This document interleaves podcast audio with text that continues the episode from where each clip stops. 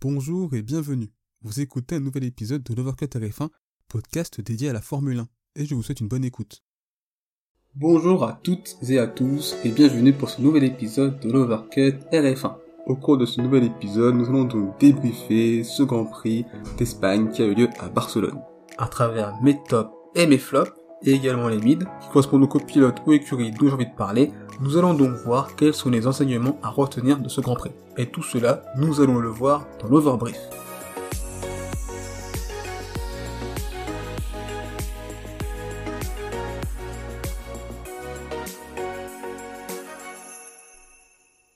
En préambule, je souhaitais tout d'abord dire que j'ai trouvé que ça a été un Grand Prix très intéressant à suivre, en effet, puisque vu la configuration euh, du circuit, personnellement, j'imaginais bien pire. J'imaginais une course dans laquelle il se passerait pas forcément grand chose, une course très ennuyante.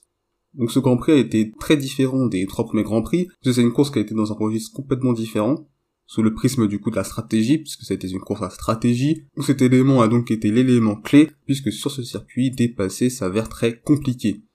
On a pu le voir à travers ce Grand Prix, il y avait une incertitude sur le fait d'effectuer un ou deux arrêts, à travers ce Grand Prix, on a pu voir que deux arrêts étaient donc bien et bien la meilleure stratégie.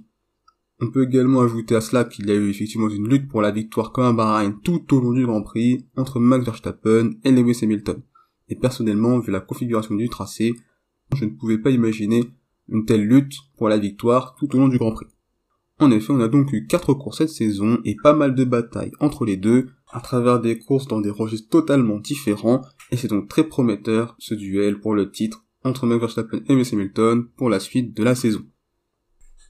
Nous allons donc tout d'abord commencer par les tops, et pour moi le premier top c'est donc bien évidemment ce duel qui a eu lieu tout au long du Grand Prix entre Lewis Hamilton et Max Verstappen.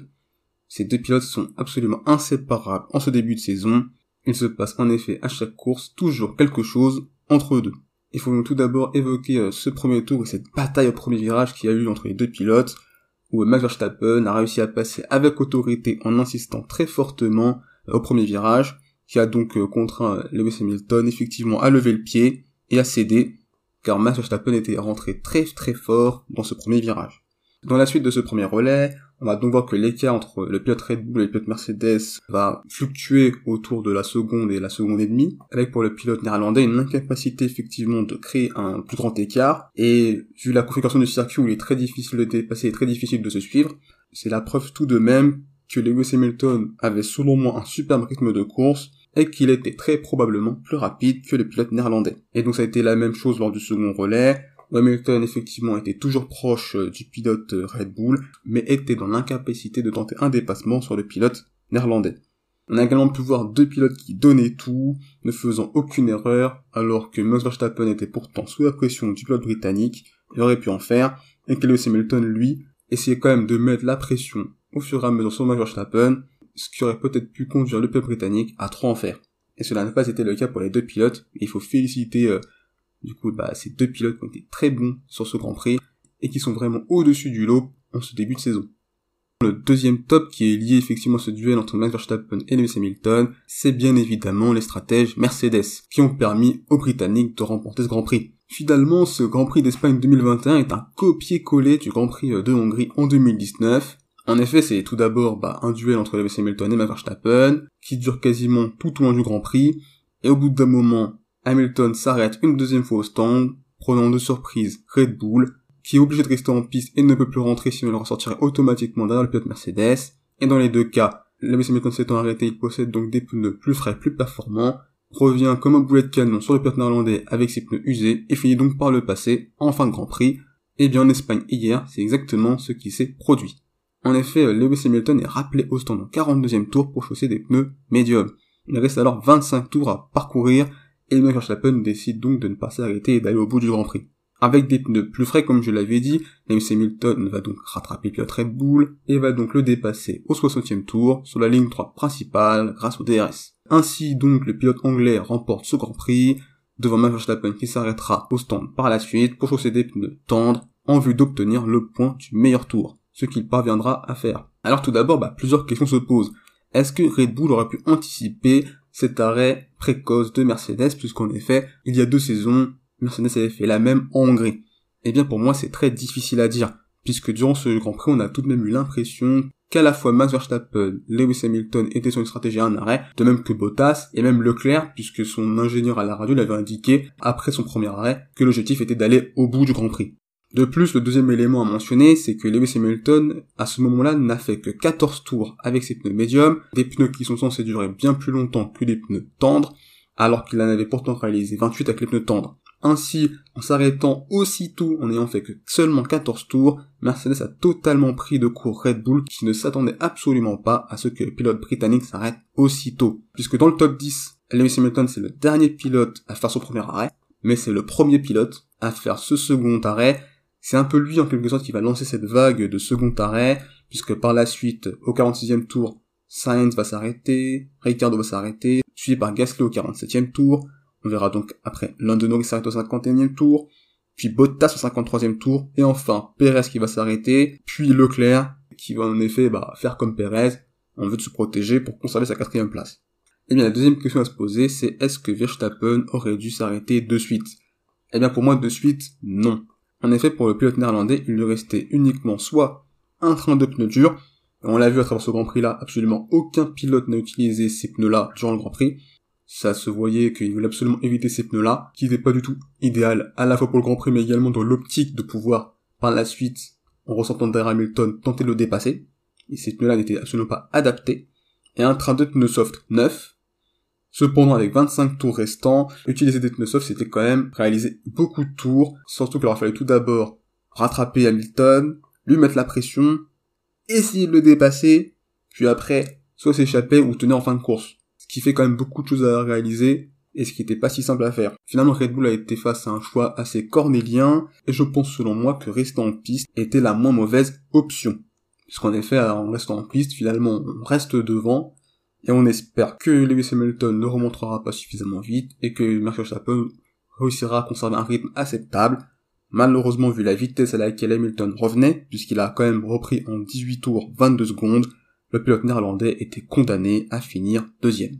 Malgré tout, on a quand même eu une belle bataille entre les deux pilotes, qui a surtout été sous le prisme de la stratégie, et qui a été, je trouve selon moi, très intéressante et passionnante à suivre.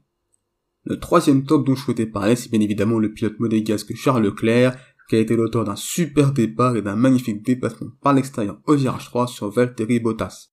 Durant ce premier relais, il va parvenir sans grosse difficulté à maintenir Bottas derrière lui, par la suite, Bottas, qui réalisera un undercut sur euh, Leclerc, bah, finira donc par le passer. Mais finalement, on a pu voir que bah, Ferrari et Leclerc n'ont pas cherché à lutter, mais plutôt à suivre leur plan initial en, bah, en vue de finir quatrième. Et Perez étant trop loin, il parvient donc à conserver cette quatrième place, et c'est une très belle performance de la part du pilote monégasque. Donc voilà donc pour les tops de ce Grand Prix, on va donc passer au mid. Et donc si Max Verstappen et Lewis Hamilton ont hier brillé, et eh bien pour leurs équipiers, ce week-end fut bien compliqué.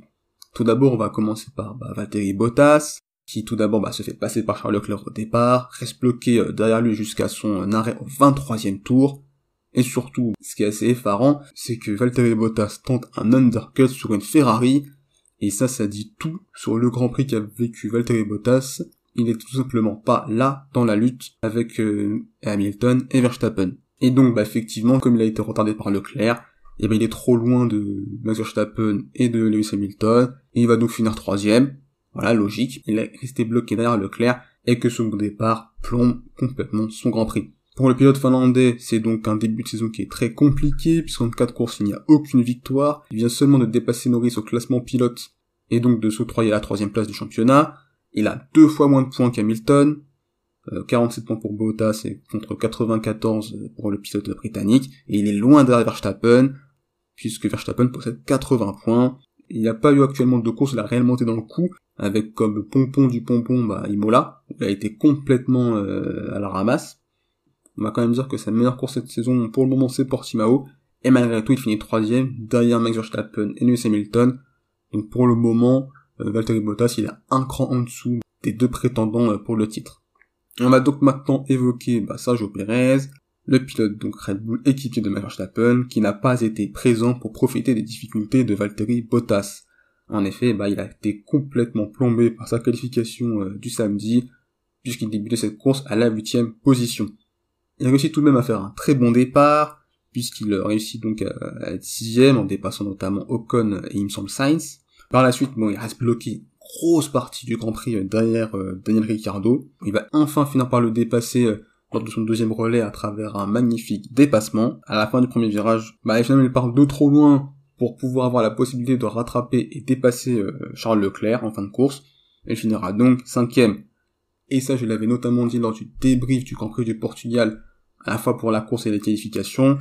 Selon moi, la non-présence de Perez aux avant-postes est pour Red Bull et Max Verstappen un énorme problème. C'est un gros problème parce que s'il avait été dans la lutte avec Verstappen et Hamilton, très probablement que Mercedes et Hamilton n'auraient absolument pas tenté ce second arrêt qui a permis au pilote britannique pour remporter ce Grand Prix. Il va falloir à la fois que Perez et Red Bull trouvent bah, les solutions bah, pour progresser et pour être beaucoup plus proche d'Hamilton et de Verstappen, sachant que pour le moment euh, Bottas c'est pas encore ça. Mais on peut dire que sur cet aspect-là, d'aider entre guillemets le leader de chaque équipe, Bottas s'en sort quand même bien mieux que Perez, même si pour les deux pilotes ce n'est pas fameux. Et pour mon dernier mid, je vais donc évoquer le pilote français Pierre Gasly. Il risque d'énormément regretter son erreur au départ du Grand Prix, où il se place mal sur la grille de départ, et ce qui va donc le conduire à avoir une pénalité de 5 secondes. Car par la suite, bah, le pilote français va réaliser une très bonne course, avec en effet une belle remontée en fin de course sur son dernier relais en pneu soft, sachant qu'à la fin il finit tout juste derrière Ocon 9ème, à moins de 2 dixièmes. Sans cette erreur à cette pénalité, il aurait très probablement fini 9ème, mais tout de même c'est une bonne course de la part du pilote Alpha Tauri. Voilà donc pour mes mids, on va donc passer à mes flops, et personnellement ça a été euh, très difficile pour moi d'en trouver, donc si j'avais un flop à mentionner, je dirais tout de même Alonso, c'est assez dur quand même, on a pu voir durant ce Grand Prix que la meilleure stratégie c'était une stratégie à deux arrêts et Alpine a préféré miser sur un arrêt unique et cela n'a pas du tout fonctionné. Et donc ça a conduit à un écroulement d'Alonso en fin de course alors qu'il était dans les points puisque ses concurrents qui étaient de plus frais comme Vettel, Gasly, Stroll, Raikkonen ont réussi à le dépasser. Et en fin de course il a donc réalisé bah, mais c'était trop tard. Et il finit donc 17ème alors qu'il avait pourtant commencé 10ème donc c'est vraiment dommage. Je pense tout de même que si Alpine avait voulu faire une stratégie sur deux arrêts, très probablement qu'Alonso aurait fini dixième et qu'Ocon aurait fini neuvième sur avec beaucoup plus de marchands Gasly et voire même pourquoi pas euh, plus haut puisqu'au moment où euh, tout le monde était sur un seul arrêt, Ocon était huitième. Donc ça l'a quand même conduit à perdre une place. Donc c'est quand même dommage, même si Ocon, il a fait ce qu'il a pu. Les Ferrari et les McLaren étaient quand même un ton au-dessus en rythme de course. Donc finir huitième en soi, c'est pas une déception pour le pilote français mais c'est plutôt la stratégie en arrêt que j'ai envie de mettre comme flop puisque ça n'a pas du tout fonctionné. Et vous, qu'avez-vous pensé de ce Grand Prix? Quels sont vos tops? Quelles sont vos déceptions de ce Grand Prix-là? Qu'avez-vous pensé de ce Grand Prix-là? Vous a-t-il plu? Euh, N'hésitez pas donc à partager euh, votre avis euh, en commentaire ou sur mes réseaux sociaux, à la fois sur Twitter, Facebook et Instagram. Il suffit juste de taper l'Overcut RF1 et vous nous trouverez. N'hésitez pas à liker cet épisode, également à le partager et à vous abonner je vous souhaite le meilleur. Salut Merci d'avoir écouté cet épisode. S'il vous a plu, n'hésitez pas à vous abonner au podcast de Voir que Tarif 1 ainsi qu'à la chaîne YouTube. C'est une façon de soutenir le projet et également de ne pas manquer les prochains épisodes. N'hésitez pas également à partager cet épisode à vos proches. On se retrouve les amis très bientôt. D'ici là, portez-vous bien, je vous souhaite le meilleur. Salut